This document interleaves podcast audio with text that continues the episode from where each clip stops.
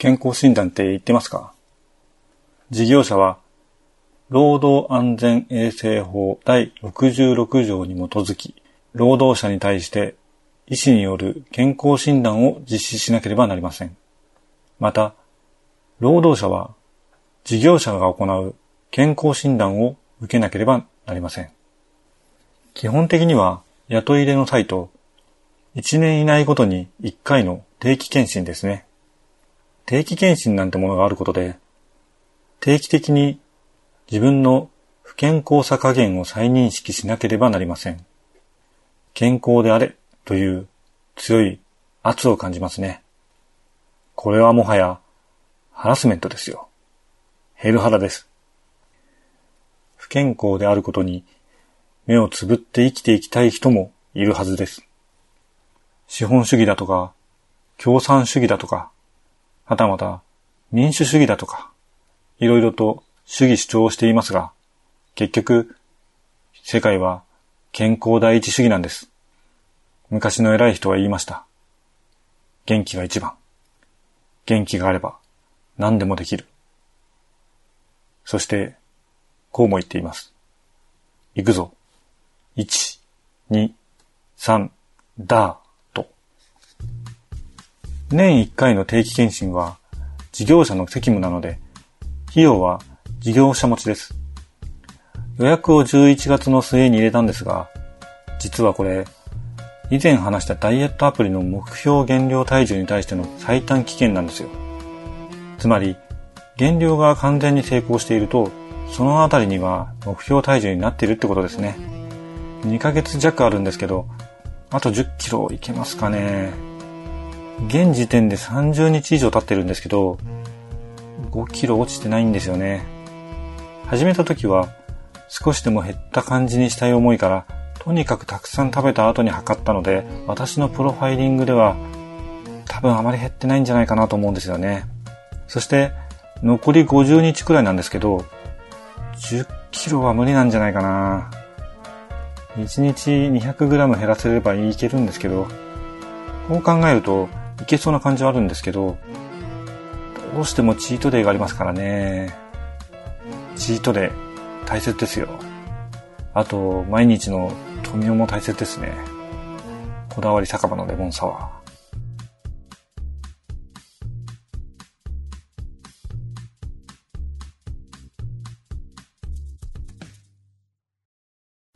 またお会いしましたね。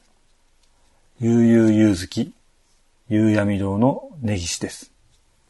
最近、兄と話す機会が増えまして、だいたいそういう時は、最近読んだ漫画の話だったり、よくわからない陰謀の話だったりするんですけど、比較的最近は、少年漫画の話をすることが多くなりました。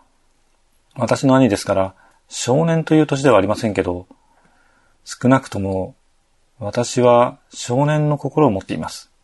なので、少年コミックの話も、まあするのは当たり前なんですよ。さらに二人とも多少絵心がありまして、漫画というものについての考察などをしたりしています。あ、訂正しますね。漫画というものについてのしょうもない考察をしているんです。例えば、鬼滅の刃が受けたのはなぜかとか、少年漫画の主人公の髪の色は何色かといったようなことですね。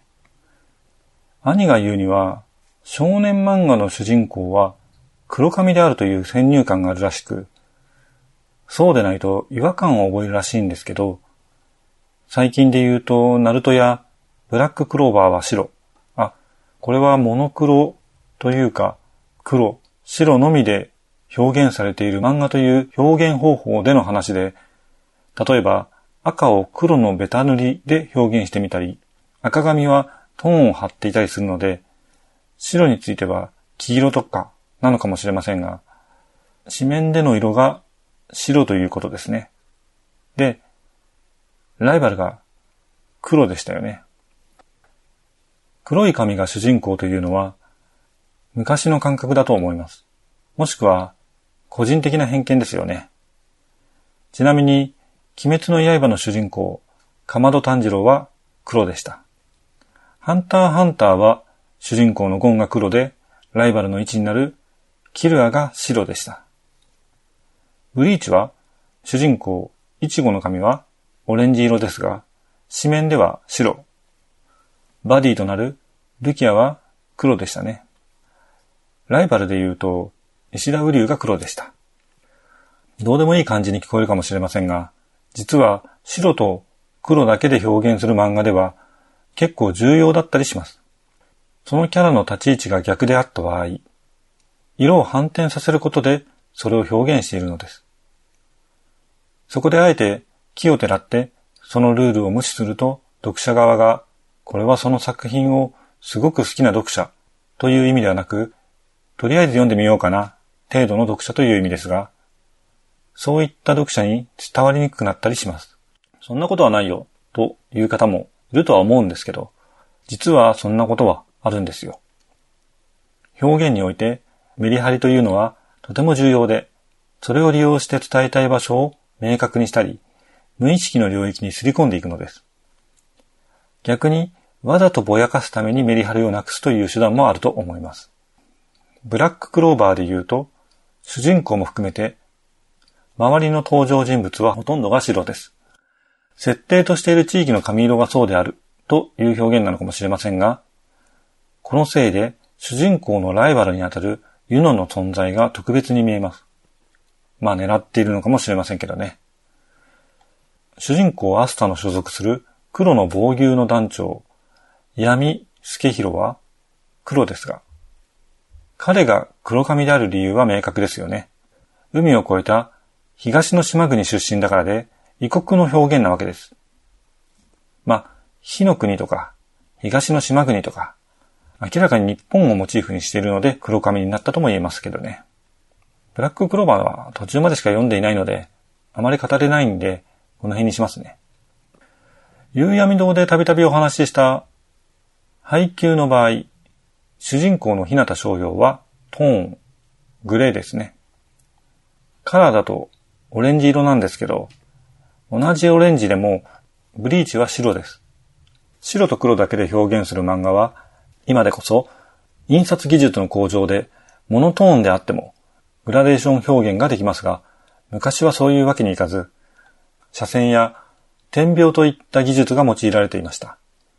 スクリーントーンは、そういった印刷技術の事情からできた画材とも言えます。もともとは新聞や建築図に使われていたものの流用だそうです。言ってしまえば線画です。面塗りは黒のベタ塗りだけで、あとは線か点で表現するわけですね。カラー絵をモノクロにしただけでは漫画の絵にはなり得ません。漫画の絵は漫画の絵で、独自の進化を遂げているとも言えますね。で、話を戻すと、オレンジ色をモノクロに変換すると、白にはなりませんよね。でも、漫画では黒ではないイコール何かしらの色、明るい色ですね。が、ついているという表現にも使われるわけです。逆に、黒イコール濃い色がついているという表現にも使われることもあります。最近は印刷技術の向上で灰色のグラデーションが表現できるようになりましたが、トーンの濃度で表現する方法などもありますよね。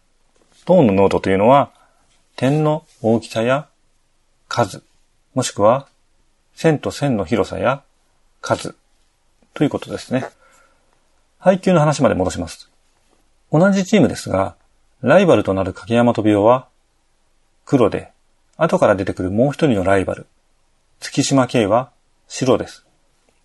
違うチームのライバルといえば、猫間高校小爪研磨ですが、白と黒が両方入っています。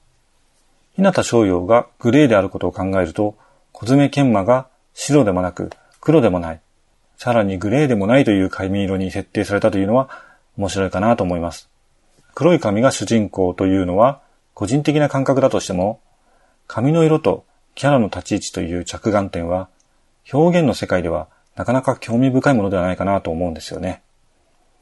色だけでなく、髪型なんかにも性格付けがありますよね。主人公に多いのはボサボサのツンツンみたいな感じですね。ライバルは大体サラサラですね。ボサボサとかツンツンは熱血やまっすぐなキャラクターの印象があります。熱血感というと単発や角刈りのイメージですけどね。単発は色味によっては悪っぽくも見えますが、どこか単純でまっすぐな印象もあります。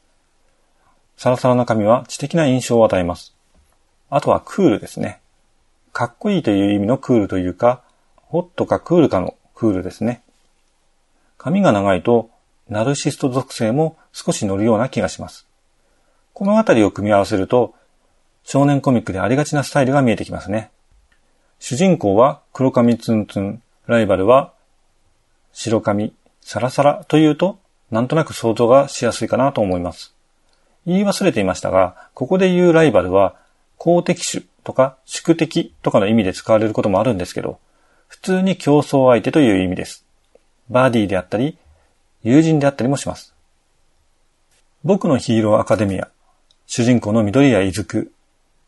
デクは黒髪、ボサボサです。ここで誰がライバルなのかという問題ですが、爆豪勝樹。ツンツンで白ですね。飯田天也はライバルとしては弱い気もしますが、サラサラ黒髪ですね。うん。とどろきショートはサラサラかどうかは微妙ですけど、そんな感じで、えー、髪色は白黒半分ですね。まあ、何にしても、何らかの意図であえて被らないように配置しているのがわかると思います。そうそう。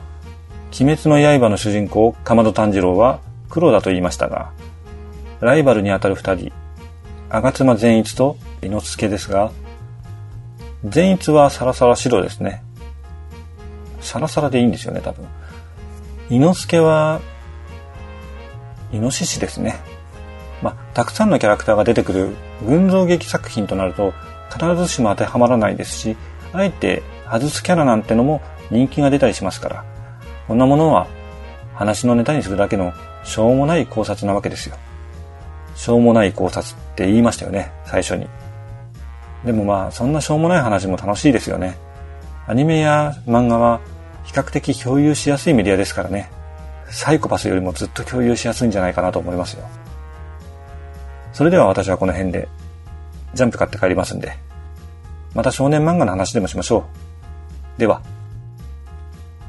この番組は架空の中古書店、夕闇堂がお送りしました。